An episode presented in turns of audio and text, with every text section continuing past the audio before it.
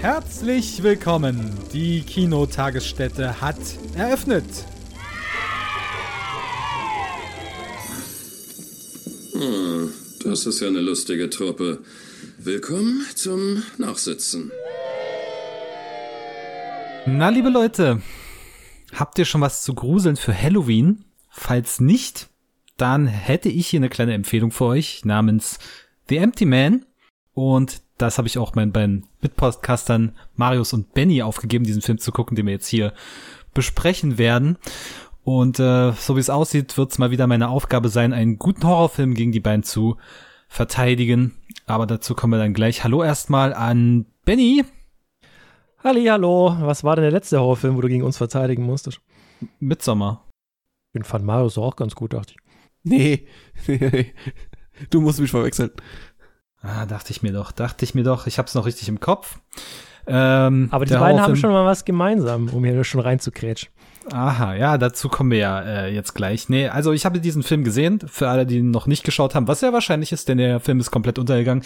Den gibt's bei Disney Plus in der Flatrate, den hat Disney dort reingeschaufelt. Ähm, sehr interessante Produktionsgeschichte und als ich mir gesehen habe, war ich mir beim ersten Mal nicht sicher, ob ich ihn gut oder genial finden sollte. Beides trifft wohl nicht unbedingt auf eure Meinung zu. Vielleicht erstmal, bevor wir dazu kommen, erstmal kurz, worum geht's. Das ist nämlich auch gar nicht so leicht zusammenzufassen. Zunächst mal gibt's einen äh, 25, fast 25-minütigen Prolog, der in Bhutan spielt von einer Gruppe Wanderer, die dort auf etwas Mysteriöses scheinbar aus der Vergangenheit stoßen und anschließend wandern wir knapp 18, 20 Jahre in die Zukunft äh, in Amerika, wo ein ähm, ja, ehemaliger Polizist, gespielt von James Badge Dale, der diese Hauptrolle übernimmt in dem Film, ähm, das Verschwinden mehrerer Kinder aufdecken muss und insbesondere der Tochter seiner Nachbarin und dabei äh, seltsame Begebenheiten stolpert. Ich finde den Film toll, aus verschiedenen Gründen. Ihr findet den Film nicht toll, warum nicht? Äh, erstmal muss ich dir recht geben mit der Einleitung in Bhutan. Die, was, wie lange geht die ungefähr 20 Minuten? Das als Kurzfilm. Absolut okay. Finde ich, finde ich, kann man machen. Äh, netter, netter kleiner Horrorstreifen im ungewöhnlichen Setting. Ja. Bisschen CGI weglassen und ich wäre komplett zufrieden.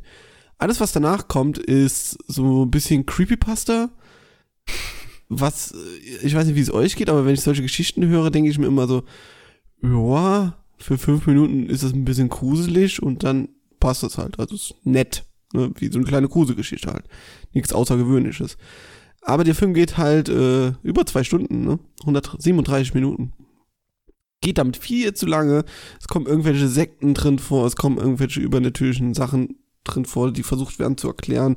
Es kommt natürlich ein Ex-Cop drin vor, der die ganze Sache aufklären will und äh, seine, seine One-Man-Show dort abspielt ähm, am Ende ein kleiner Twist und boah, so wirklich so alle Schubladen aufgerissen. Im Moment, wo ist das Ersatzstück nochmal dafür? Ah, da, da ist das Puzzleteil für den, äh, für das Teil, was man bei Horrorfilmen so macht.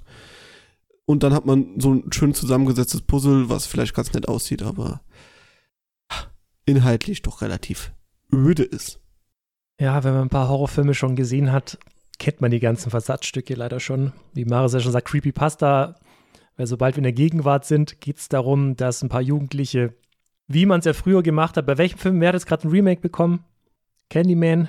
Candyman. Ja, Candyman. Ja. Da mussten sie auch irgendwie im Spiegel dreimal was sagen, kann es sein? Ja, Und dann ist der ja. erschienen. Und hier müssen sie in so eine Flasche pusten und sich vorstellen, dass der Empty Man kommt. Wie war es am ersten Tag? Denkt man an ihn, am zweiten Tag sieht man ihn und am dritten Tag holt er dich. War es nicht so? Ja, sowas, ja. ja. Beim ersten Tag hört man ihn, so um was. Ah, hören, sehen und dann, Ja. Dann Schmecken. holt er dich. und äh, ja, also ja, kennt man schon alles. Dann, wie Marius ja schon sagte, dieser Ex-Cop, also du hast ja vorher gemeint, äh, aufklären müssen, muss er ja eigentlich nicht, er ist ja ein Ex-Cop. Er mischt sich Ja, halt da nur ein. Er möchte es gerne er aufklären. möchte es gerne er- aufklären, aber das ist ja, halt um auch an die so Mutter ein, ranzukommen. So siehst du aus. ja, ist halt auch so ein Filmklischee und dass er am Schluss mehr über sich selbst lernt, weil alles ein bisschen was mit ihm noch zu tun hat, mit seiner Vergangenheit, was immer mal wieder so eingeworfen wird in so kurzen Szenen, bis man dann genau weiß, was los ist. Ja, hat man halt auch schon tausendmal gesehen. Aber abgesehen von den ersten 20 Minuten, die ich auch super finde, als Kurzfilm wirklich gelungen und da habe ich mich auch gefürchtet, spielt halt alles im Schnee und bei doch eher so Helligkeit. Aber es funktioniert eben trotzdem, ähnlich wie bei Midsommar. Auch bei Midsommar ist der Anfang, also bei Midsommar ist er genial, hier ist er gut, der Anfang. Und später hat eben die Empty Man noch Szenen und da erinnert er ein bisschen an The Happening, weil die Menschen sich dann selbst umbringen.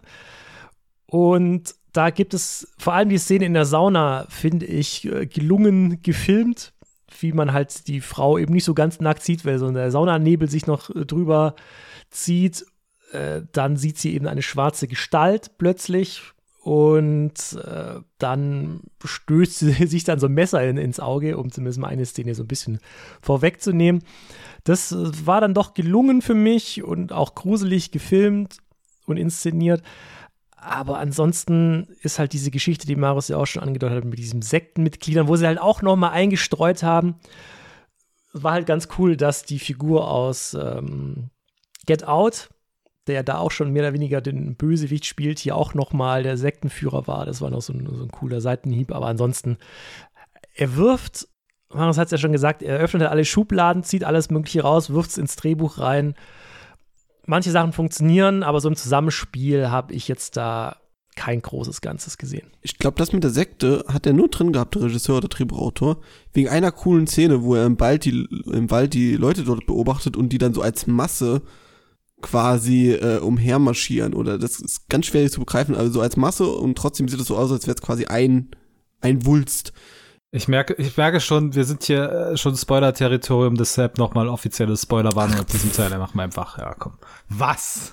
Ich finde gerade, und das ist nämlich das, was ich an diesem Film zu schätzen weiß, und ich habe schon einige Horrorfilme gesehen, würde ich behaupten. Die meisten, die nach Schema F funktionieren, die aus Hollywood kommen, öden mich ziemlich an und genau das kann dieser Film untergraben, eben dadurch, dass er so viele Schubladen aufmacht, dadurch, dass es hier Versatzstücke von Haunted House, Horror von Home Invasion gibt, von von eben diesen Kultisten-Ding, von, was haben wir noch, Teenie Slasher haben wir ja noch am Anfang. Und ganz über, ganz, ganz übergreifend ist dieser kosmische Horror aller Lovecraft, der dort sehr deutlich durchscheint. Und das fand ich super spannend, wie der das kombiniert hat. Und das geht nicht komplett auf, gebe ich euch recht. Gibt's einige kleinere Ungereimtheiten, die ich auch sehe, sei es jetzt äh, zeitliche Sprünge, die nicht ganz nachvollziehbar sind, weil er in ein Haus reingeht, zehn Minuten später rauskommt und auf einmal ist es dunkel. Solche Sachen, aber Horror, vom Horroraspekt her hat das für mich wunderbar funktioniert, eben auch in der von dir beschriebenen äh, Szene mit dem Kult. Also, Halleluja, das war spannend und ist auch super gefilmt. Ja, ich find's lustig, dass du es kombinierst nennst. Ich würde es eher aneinander rein nennen. Äh, also es wird wirklich ein so Horror-Klischee nach dem nächsten halt abgearbeitet wird oder ein Horrorgenre nach dem nächsten. So schlau kombiniert ist das, finde ich, nicht. Und auch diese okkulte Szene da, die ich meine, äh, wird auch nochmal blöd gesprochen durch einen blöden Spruch, bevor die da angreifen. Also das. Das ist doch, aber das ist doch super. Nee. Dieser Spruch. Doch, dieser Spruch ist super, weil genau, wenn du an dieser Stelle stehen würdest, würdest du genau so reagieren, oder nicht?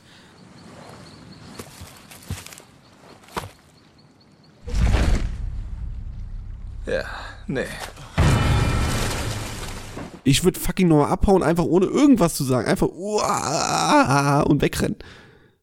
Wie fandest du denn die Darstellung der Hauptfigur, Christian, wenn du schon hier vom, vom coolen Spruch, ich glaube, das hängt und fällt auch ein bisschen damit, wie man die Hauptfigur wahrnimmt und ich fand die jetzt auch nicht sonderlich äh, toll gespielt von James Batchdale. Ja, das ich meine, die erste Szene, in der er auftaucht, er joggt, hält an und raucht eine Zigarette. Das ist schon mal irgendwie so, hä, was ist das für ein Typ, ne? Also es ist schon mal ein bisschen seltsam der, in der Hinsicht. Ich fand, äh, er, er ist ein bisschen blass natürlich und er ist eher so das Stand-in für jemanden, aber ich finde es auch gleichzeitig ganz gut, dass es eben kein großer Star ist, sondern dass es ja, wie sich dann am Ende herausstellt, oder auch nicht, das ist ja die Frage, wie man das Ende liest, ähm, dass er eher eine leere Hülle ist und dass man da sehr vieles von sich selbst möglicherweise in ihn hinein projizieren kann, dass er ein bisschen allgemeiner steht für alle Menschen da draußen. Ich fand den Charakter äh, ziemlich langweilig, oder? Also, hat, der hatte nichts irgendwas, was mich interessiert. Irgendwie seine Vergangenheit hat mich null, null gecatcht, die, natürlich muss der auch eine schlimme Vergangenheit haben, ist doch klar. Das sind ja, aber das sind ja genau die Klischees, die auch im Film angesprochen werden in diesem Metakommentar innerhalb dieser Ja, aber nur weil du so äh, ansprichst, wird daraus ja kein guter Film. Nur weil du sagst, ah, hier, das ist übrigens äh, voll klischee-mäßig, wird das Klischee ja nicht besser. Nein, aber es wird ja nicht nur angesprochen. Es wird ja nicht nur angesprochen. Also, ich finde trotzdem, der Film hat sehr vieles eben durch diese ganzen Versatzstücke, die er zusammensetzt, lässt er mich die ganze Zeit rätseln, was steht dahinter, was, was passiert jetzt hier? Das ist bei sehr vielen Horrorfilmen in letzter Zeit, die ich gesehen habe, nicht passiert. Äh, und wahrscheinlich auch bei diesen ganzen Blumhouse-Filmen passiert das nur im seltensten Falle. Und hier bin ich aber konstant bei der Spur geblieben. Ich wollte wissen, was, was ist hier los? Was, was hat das alles auf sich? Und dieser, gerade dieser kosmische Horror, da bin ich ja generell ein Fan von, wenn etwas eher unbegreiflich ist und in mystischen, äh, großen galaktischen Sphären schwebt. Sowas, sowas lieb ich ja.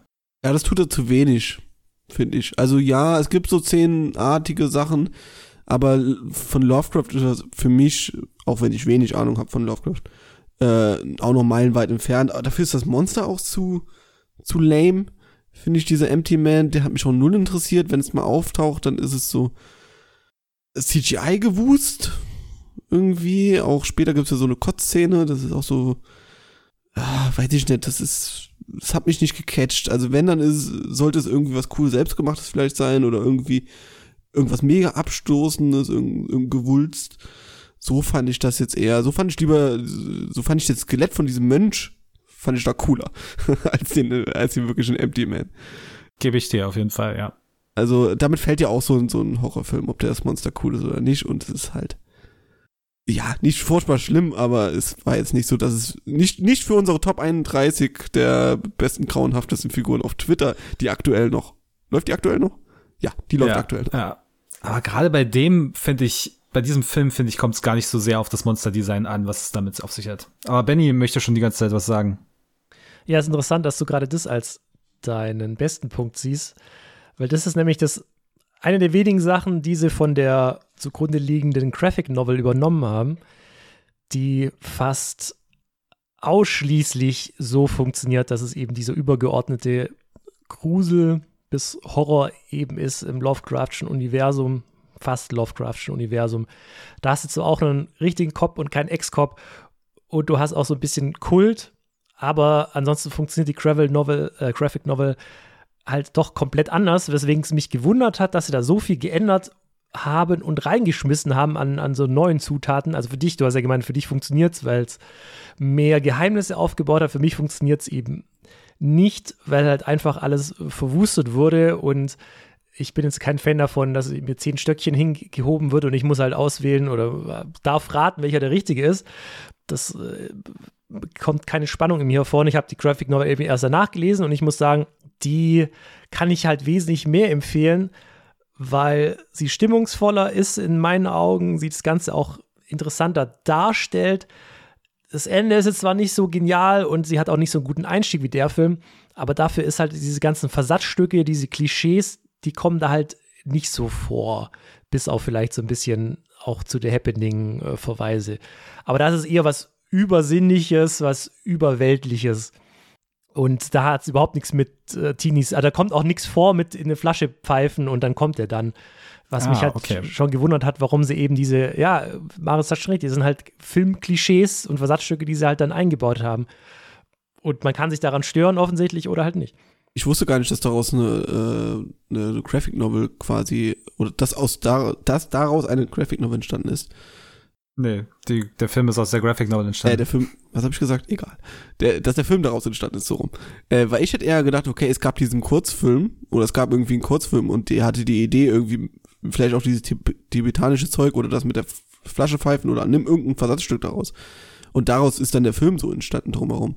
Wie es ja auch schon passiert ist bei bei mehreren Filmen, ne? Lights Out, glaube ich, war ein Kurzfilm. Aber auch nur in zwei Minuten oder sowas. Ich weiß nicht. Naja, zumindest kommt es, glaube ich, ab und zu mal vor. Und äh, so, so kam es mir vor, dass da irgendwie eine Grundidee schon drin ist, die cool ist, die so, ähm, ja, gruselt halt einfach, so eine kleine, coole Gruselgeschichte, die kann man cool inszenieren. Aber über zwei Stunden lang will ich mir das einfach nicht anschauen. Ja, aber ich meine, also das ist für mich wie gesagt, nochmal die große Stärke des Films, dass er eben so vieles vermischt. Bei vielen Horrorfilmen habe ich immer so, okay, das Mysterium wird aufgebaut und dann löst sich so langsam innerhalb der nächsten ein, zwei Stunden auf und am Ende ist wird's halt entweder äh, erklärt oder nicht, oder es gibt irgendeine Art von Conclusio und hier werde ich über diese zwei Stunden, die nach dem Prolog kommen, immer wieder überrascht mit so Subgenrewechsel, die mich immer bei der Stange gehalten haben. Und wie gesagt, das geht nicht immer auf. Aber allein diese Mischung finde ich super spannend und also Benny, wenn du schon die Hausaufgaben so sehr gemacht hast und dich in die Graphic Novel eingelesen hast, hast du dich auch so ein bisschen in die Produktionsgeschichte von dem Film eingelesen? Nö. nee, also der David, der Regisseur David Pryor, das ist sein Langsp äh, sein, sein Spielfilmdebüt tatsächlich und ähm, das ist eines der letzten Fox-Projekte gewesen vor der Übernahme von Disney. Und die bei Fox haben halt gesagt, ja, okay, du hast noch keinen Film gemacht, du hast eine Idee, du bist sehr ambitioniert offensichtlich, haben den 16 Millionen gegeben der dreht diesen Film mit Überlänge, mit ohne einen bekannte oder eine bekannte Star, Schauspielerin oder Schauspieler. Dann kommt die Disney-Übernahme und auf einmal ist von den alten Produzenten keiner mehr da. Die neuen denken sich, äh, okay, was machen wir jetzt mit diesem Film? Äh, haben, fanden ihn furchtbar, wollten ihn auf 90 Minuten runterkürzen. Der ist bei Test-Screenings komplett durchgefallen und dann haben sie halt gesagt, ja, okay, dann machen wir halt deinen Film. Trail, also vor dem US-Kino-Release, der Trailer ist eine Woche vorher online gegangen auf YouTube. Und dann lief der irgendwie ein, zwei Tage nur und dann haben sie ihn bei Disney Plus reingeschoben. Und das finde ich für, also innerhalb des Horrorgenres einen derart ambitionierten Film doch sehr, sehr schade. Der Junge hat für sein erstes Werk 16 Millionen bekommen und durfte seinen Film frei verwirklichen, er soll zufrieden sein. Ja, aber so ist er ziemlich untergegangen. Ja, also, mein Gott, das mein ist Gefühl, mein Gefühl ist, es ist niemand, dass also, niemand irgendwie diesen Film groß wahrgenommen hat, oder? Ich kann es verstehen. Ich kann nicht verstehen, ja, es ist wahrscheinlich wirklich schade für den und für die Fox-Leute, die sich vielleicht mal was getraut haben. Aber ich finde, da muss man aus, ausnahmsweise mal Disney zugute halten oder Disney tatsächlich beispringen und sagen, du hast es schon richtig erklärt, die konnten halt damit nichts anfangen. Die stehen vor diesem Film und denken sich, äh, was machen wir denn damit jetzt? Okay, wir gehen in Test-Screenings. Oh, der fällt in den Test-Screenings durch. Ja, fuck it, dann können wir nichts damit machen. Also, sie wussten halt wirklich nicht, was sie machen sollen. Sie wollten halt auf jeden Fall nicht noch mehr Geld reinbuttern. Die Sache ist ja, wie vermarktest du was, was Versatzstücke oder Puzzleteile oder wie auch immer du es nennen möchtest, mhm. positiv oder negativ, von verschiedenen Genre, Subgenre äh, zusammenpackst, wird es halt ein bisschen schwierig. Klar, du kannst einzelne Szenen zeigen, die er ja durchaus hat, sehenswerte Szenen, nur geben die halt auch den Inhalt des Films nicht so wirklich wieder, was du dann bekommst. Und ob das dann ausreicht, um die Leute ins Kino zu locken, ist halt also immer ich so. Ich glaube, man hätte schon Bilder aus diesem Film nehmen können, Trailer schneiden können, der die Leute anspricht und da hätte er schon sein Budget wieder eingespielt. Das ist, glaube ich, mit Horrorfilmen an sich nicht so sonderlich schwierig. Das geht schon irgendwie. Und äh, dann nimmst du halt die Szene mit dem mit der okkulten Szene, dann nimmst du noch die Szene mit der nackten Frau in der Sauna, nimmst du noch hängende Teenager, puff, und ein bisschen Tibet am Anfang, schon hast du den Trailer zusammengeschnitten, der die Leute irgendwie, wo sagt, haben ein paar Freunde Bier, das geht schon. Ähm, so stelle ich mir zumindest das Kinopublikum vor. Das und dann wirst du enttäuscht, geht. wenn du diese, wenn du in diese Bier-Freunde-Einstellung in den Film reingehst. Du wirst, glaube ich, ein bisschen enttäuscht, oder? Nee. Also ich, mein, mein Fazit Papier, äh, Freunde, das, und der Film passt schon. Also da ja, kann das man ist ja bei jedem haben. Film der Fall. Bei welchem Film ist es denn nicht der Fall? Ein paar Freunde Bier und das passt schon. Mm, ne, entweder also der Film ist so gut, dass man halt überhaupt nicht quatschen kann oder so, sondern einfach nur gebannt an diesen Film schaut. Aber wenn ihr ins Kino geht und ihr quatscht mir den Film vor, äh, dann, dann setzt aber was hier. Was ist das denn hier? Ein Horrorfilm? Ja klar, bei Horrorfilmen, da, da, gerade da muss man die Schnauze halten. Ja, wirklich. Ey, bist du wie dieser Typ bei Get Out, der drei Reihen hinter mir saß und dachte, es sei einer dieser Horrorfilme, den man weglachen kann. Ach komm, ihr wart ihr schon mal am Wochenende nachts irgendwie oder Ja, leider, deswegen gehe ich ja nicht mehr Freitag, Samstag um 11 Uhr ins Kino, weil da echt nur die Depps, die größten Deppen. Eben, und da musst du dich mit deinen Deppen dorthin setzen und äh, einfach mitmachen, sonst hältst du das ja nicht aus. Oh, wow. Okay, Marius Umerziehungsmaßnahme. ja, gerade bei also, Horrorfilmen willst du dich doch gruseln, da willst du nicht, nicht das weglachen, wie es Christian gesagt, also, gerade gesagt hat, oder du willst auch nicht, dass die anderen da in den Film reinquatschen, du willst ich erinnere mich nur an meinen Kino-Rant, der jetzt gerade schon wieder aus mir herauskommt. Du willst ja, dass die anderen die Schnauze halten, außer man, man erschrickt sich von mir aus oder wenn man sich gruselt. Äh, und die Hände vor die Augen hält von mir aus noch, aber mehr willst du doch da nicht. Deswegen gucke ich ja Horrorfilme lieber zu Hause an als im Kino. Schön, schön, halt schön dass ich euch ein bisschen triggern konnte. Äh, das freut mich. Es kommt der Hass. Es tut er so, als wäre es geplant Nein, gewesen. nein, ja. nein, auf jeden Fall nicht. Äh, ich will nur nicht über die Abdomen reden, deswegen wechsle ich das Thema. Nee, Quatsch. Ich, ihr wisst ja, ich kann mit Horrorfilmen nicht so sonderlich viel anfangen. Und wenn du in eine Vorstellung gehst, wo du weißt, dort interessiert sich quasi keiner für diesen Film, alle haben Was da ist denn das für eine Vorstellung, wo sich keiner für den Film interessiert? Auf was für Kinos gehst du denn bitte? Wenn du, wenn du das weißt, ne, Samstag, Samstag 23 Uhr Horrorfilm reingehst, dann weißt du, du wirst diesen Film nicht entspannt gucken können. Und dann ist es doch auch scheißegal. Dann kannst du auch mit deinen Leuten reingehen und Spaß haben und Bier trinken und äh, und sagen, ey, was ist das denn für ein Kackfilm? Ey, was machen die denn da? Ja, die trennen sich, lo, YOLO. Also das ist, Naja, Wenn aber so ein Film ist er jetzt auch nicht, dass man da jede Entscheidung irgendwie kritisiert, warum machen die das und das. Das hatte ich jetzt bei dem Film nicht. nein, aber, äh, also wenn, wenn ich in diesem Film sitzen würde, ich würde mit Sicherheit zu meinem Sitznachbarn sagen, natürlich ist er ein Ex-Cop oder sowas. Also, einfach weil so viele Klischees da drin sind. Ich stelle stell gerade vor, es ist äh. Corona-Abstand, zwei Sitzplätze dazwischen, du beugst dich so ganz weit nach rechts rüber, sagst du, da Nachbar. Natürlich ist er ein Ex-Cop, ist ja klar. Wahrscheinlich säuft er auch noch. Ja, ja, und rauchen tut er auch wie ein Schlot, natürlich. Hat er noch eine schlimme Vergangenheit? Ja, na klar. Genauso würde ich, ich im Film sitzen, ja. Ja, so hätte der Schade, Film auf jeden schade. Fall Bock gemacht. Eben, so macht er Bock. Aber ähm, ich musste ihn stocknüchtern gucken, weil ich aktuell keinen Alkohol trinken darf. Wegen Antibiotika, deswegen muss ich ihn nüchtern ertragen. Dankeschön, Christian. Aber das konntest Gerne du nicht doch, gerne doch. Ich hoffe, hoffe, du lernst daraus. Nein. Ähm, äh, äh, übers Ende habt ihr wahrscheinlich äh, vielleicht ein bisschen mehr Lust zu sprechen oder weniger. Du darfst gerne gleich denn, Wie deine, versteht ihr dann das Ende? Deine Interpretation des Ganzen hervortun. Gleich heißt jetzt oder? Ja, ich weiß nicht, was du noch geplant hast. War- Du, ich meine, du wolltest ja über diesen Film sprechen, deswegen. Ja, ja, ja, ja, ja. äh, Ich bin bloß gerade ein bisschen ernüchtert, dass ich so gegen gegen solche Mauern gerade renne. Hast du versucht, hast du wirklich gedacht, du kannst es umstimmen? Hast du unsere Bewertung gesehen? Hast- Da gehe ich jetzt rein und danach werden Naja gut, Fans. ich habe eure Bewertung gestern gesehen, insofern Ja, äh, okay. konnte ich da wenig machen, doch so spontan. Aber ich habe mich ja jetzt zumindest auf ein bisschen mehr Feuer eingestellt und nicht bloß, ach, der verwendet ja bewusst ja bloß Klischees, weil ich finde eben gerade diese Meta-Kommentar finde ich doch sehr schön eigentlich von dem Film, wenn er sagt, äh, wenn du es immer, wenn du es immer wieder wiederholst und so weiter in diesen ganzen Blumhouse-Filmen und so weiter, dann nutzt sich das ab und wir machen jetzt hier mal eine Mischung aus allem, dass irgendwas am Ende rauskommt, wo die Leute tatsächlich äh, mal drüber nachdenken, wofür das alles steht und auch diese Klischees, was die Hauptfigur betrifft, dass er ein Ex-Cop ist und so weiter, das wird ja auch am Ende aufgegriffen, indem gesagt wird, äh, wir haben deine Hintergrundgeschichte für dich geschrieben und eigentlich bist du nur ein leeres Gefäß für uns. Wir haben uns das alles zusammengeschrieben und das sind diese Klischees dann, aus denen er besteht. Ja, aber das ist ja nicht trotzdem nicht cool als Identifikationsfigur ein leeres Gefäß. Also das ist ja. brauchst du brauchst du in jedem Film immer eine Identifikationsfigur? Oder? Nein, aber irgendeine interessante Figur halt. Und der ist nicht interessant. Der ist langweilig, der Typ. Äh, der, der hat eine, der, der, damit kann er beim Supertalent das- auftreten. Mit der Ja, aber das, Hintergrundgeschichte. was er, was er erlebt, ist interessant. Ja, naja, also das finde ich jetzt, jetzt auch nicht unbedingt.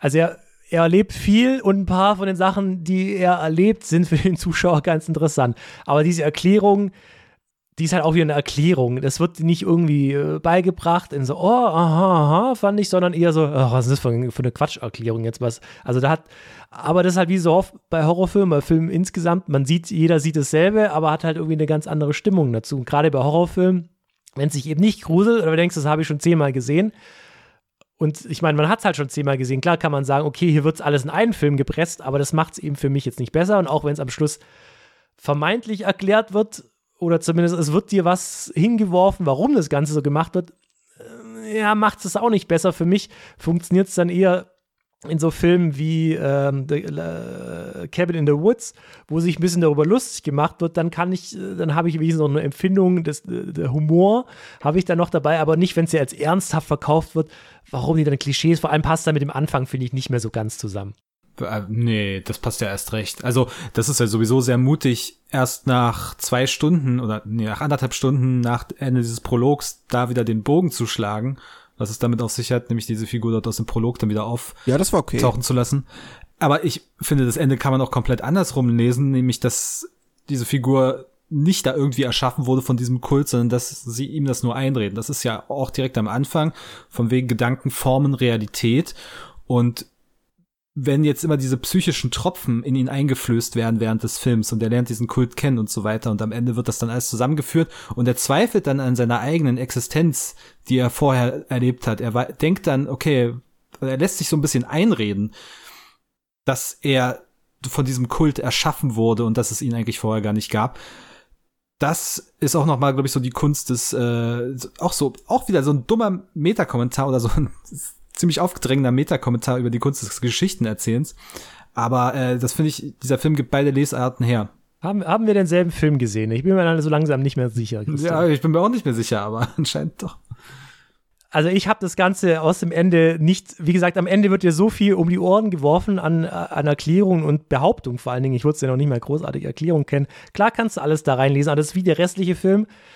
Es wird halt einfach alles reingeschmissen was, was das Horrorgenre halt so hergibt. Also nicht alles natürlich, aber doch recht viel. Und genauso wird halt auch Erklärung alles irgendwie reingeschmissen. Ja, du kannst einerseits kannst du dir was draus ziehen oder sagen, aha, das ist ambivalent. Ich würde nicht sagen, es ist ambivalent, sondern er lässt sich halt alles einfach nur offen. Und das ist für mich eben auch keine große Kunst des filmischen Erzählens, wenn man halt einfach ja, ich sag gerne Versatzstücke. Für mich sind es Versatzstücke, wenn du die aus anderen Filmen nimmst, die zusammenwirfst und halt hoffst, das kommt halt schon irgendwie was Gutes bei rum. Klar, er hat sich schon ein bisschen was dabei gedacht, aber gerade, also ich fand ihn schon durchschnittlich, aber als ich dann die Graphic Novel eben gelesen habe und mir dachte, jetzt, wenn ich die jetzt gesehen habe und gelesen habe, dann passt es irgendwie gar nicht mehr zusammen, weil warum hat er sich nicht einfach darauf versteift, weil den restlichen Teil, bis auf die zwei angesprochenen Szenen, die da hat mir auch nichts Neues jetzt beigebracht. Und ich finde es eben auch nicht interessant, was du jetzt gerade meintest, dass man das jetzt so oder so interpretieren kann. Oder als Meta, also ich verstehe das jetzt auch nicht als Meta-Kommentar. Ich finde es interessant, dass du das tust. Weiß ich nicht. Ich habe mir das schon zweimal gesehen und das beides mal nicht so rausgelesen für mich. Was vermutlich auch dran liegt, dass der Film mich eher kalt gelassen hat. Auch mal mal gefragt, auch vom visuellen her, hat der keinen Horror, kein Unwohlsein bei dir großartig erzeugt? Weil gerade visuell finde ich ihn auch sehr stark. Von der Kameraführung. In den genannten Szenen durchaus. Ich, ich würde die Kamera jetzt auch nicht beanstanden. Und das ist ja schon mal ganz gut. Allerdings ist mir jetzt auch nicht positiv groß aufgefallen, was auch nicht schlecht ist für den Film, aber es ist jetzt nicht so, dass die Kamera dafür verantwortlich war, dass ich mit mehr gegruselt hätte oder Furcht verspürt hätte. Das jetzt in der Tat nicht. Bis auf die genannten Szenen eben, aber das sind eben nur wenige Szenen gewesen. Ich finde, ich finde, was von dem, was er zeigt, wie er es zeigt, Close-ups in dann auch wieder im Wechsel sehr großen Bildern, in einer, im Wechsel zwischen helle und dunkel, das macht sehr viel Spannung in diesem Film aus. Ich glaube, das wird eher subtil äh, vermittelt, aber er, er entfernt sich dann gleichzeitig auch von diesen Jumpscare-Klischees, von wegen Figur guckt in die eine Richtung, guckt in die andere und dann kommt der schnelle Cut und dann kommt der Jumpscare. Ich meine, es gibt in diesem Film drei, vier Jumpscares oder sowas in der Richtung. Und das ist auch für heutige Verhältnisse eher wenig, würde ich behaupten. Klar kannst du jetzt sagen, er hat nur hm. vier Jumpscares. Ich würde sagen, er hat nach wie vor vier Jumpscares. Also klar, Horrorfilm oder Film allgemein muss man schon immer im äh, Zeit der Zeit sich angucken und sagen, okay, er hm. macht das jetzt besser. Nur ja, er reißt für mich. Ich habe ihm eine durchschnittliche Bewertung gegeben, weil mehr ist er für mich jetzt halt auch nicht. Und ich glaube, die Jumpscare-Ära, was hatten wir denn in letzter Zeit für Horrorfilme? Ich glaube, die haben sich schon eher davon entfernt. Das ähm, jetzt nicht His Haus fällt mir doch als letztes auf. Ein. Der Netflix-Film?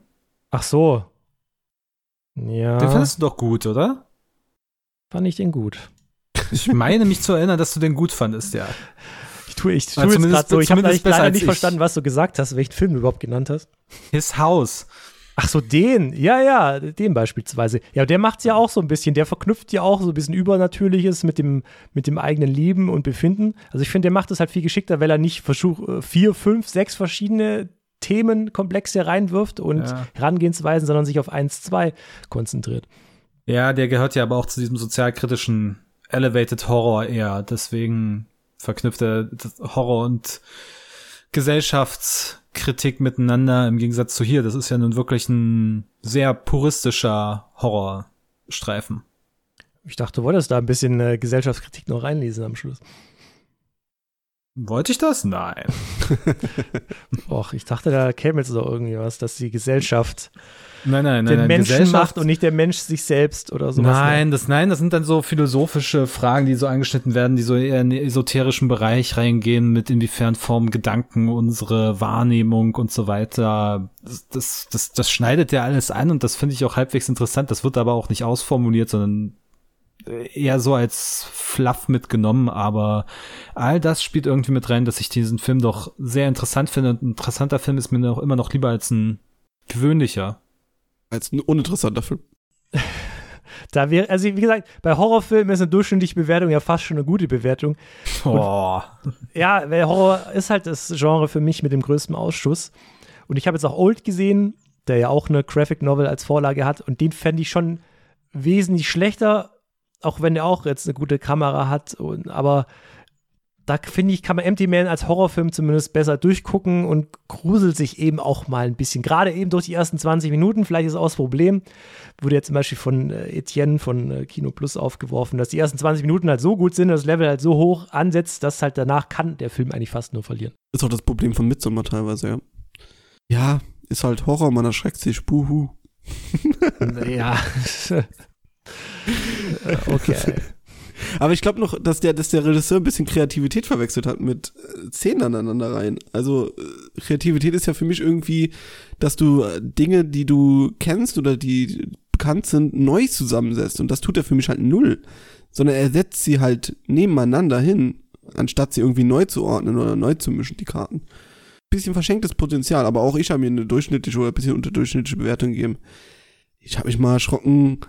Der Anfang ist gut, der Look ist schön, kann man machen, aber Aber ist, ist Erschrecken, jetzt mal so nochmal allgemein auf Horror, ist Erschrecken für dich wichtig bei einem Horrorfilm oder ein Gutes? Was Gutes?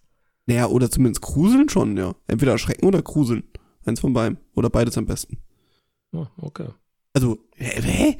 Was ist das für eine Frage? Natürlich, Hä, für mich gehört Erschrecken überhaupt nicht zum Horrorfilm dazu. wenn ich eine Komödie schaue, dann ermesse ich doch den Kalt der Komödie am Lachen. Ja, aber, ja, deswegen Grusel okay, aber doch nicht Erschrecken. Erschrecken ist für mich, Nee. Erschrecken kann jeder. Ja, okay. Aber ja, am besten Erschrecken ist ist, ja ist ja die Konsequenz von Spannung, Spannungsaufbau. Also, ja, je nachdem, wie du die Spannung entlädst. Aber ich finde, eher Ja. den Spannungsaufbau hochzutreiben. Also erschrecken muss man jetzt nicht. Also die Klavierseite äh, klingen zu lassen, das ist jetzt keine große Kunst als Spannung. ja, aber auf solche billigen Tricks verlässt er sich ja eben nicht.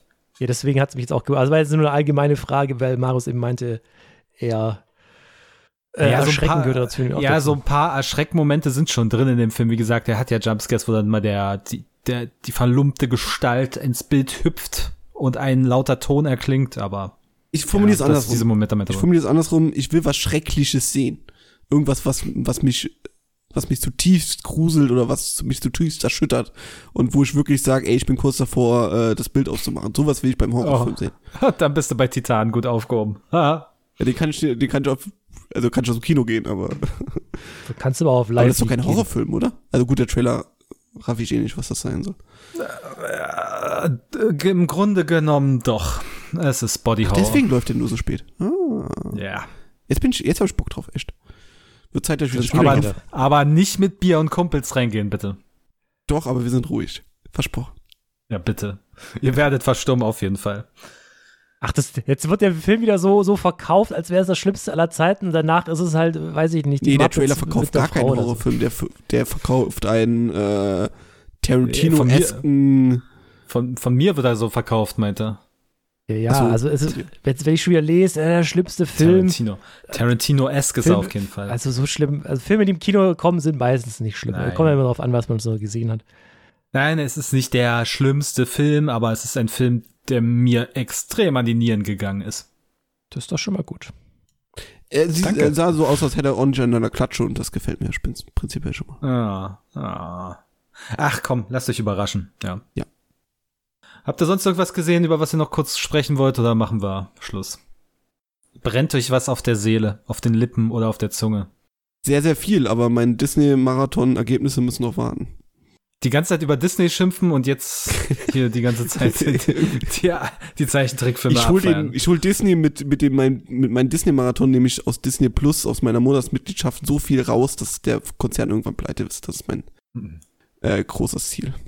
Ich drücke die Daumen. Danke. Ich habe ich hab mit, ich hab ja mit unserem guten Freund und Kupferstecher Margot, habe ich ja, treffen wir uns so einmal im Monat, also wir sprechen einmal im Monat und geben uns dann jeweils einen Film auf, den wir angucken.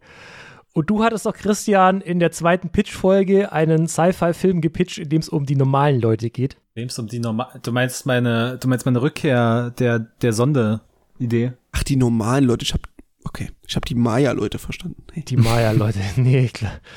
Und ich, äh, ein Film, den wir uns angeguckt haben, ist die unheimliche Begegnung der dritten Art. Der, glaube ich, gar nicht so weit von einer Idee entfernt ist.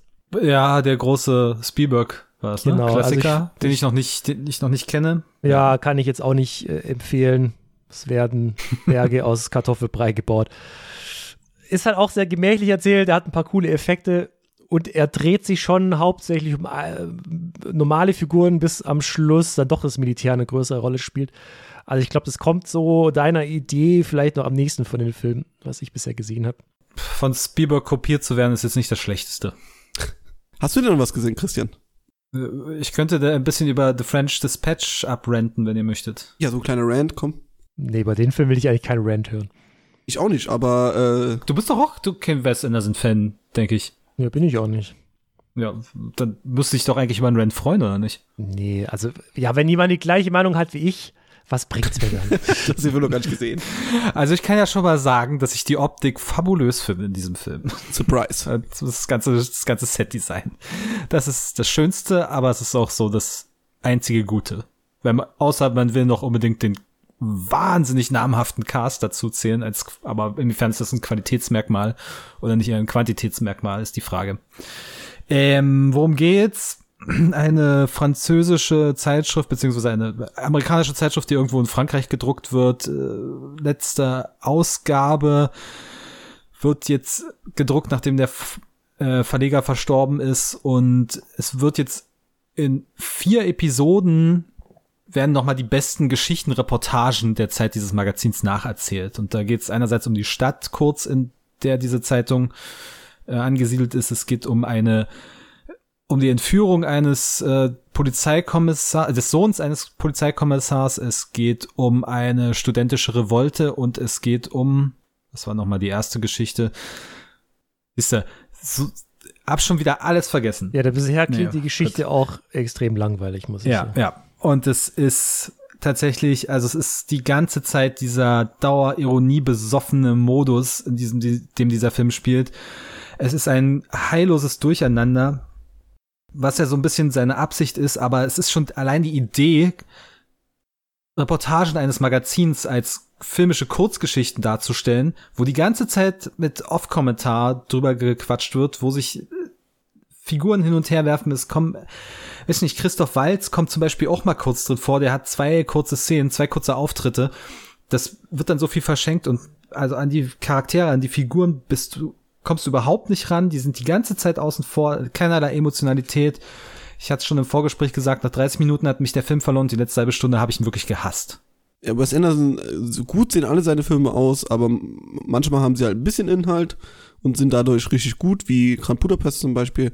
Und manchmal ist es halt einfach nur schwurbliges Hin- und Hergewerfe von, von äh, Wortfetzen.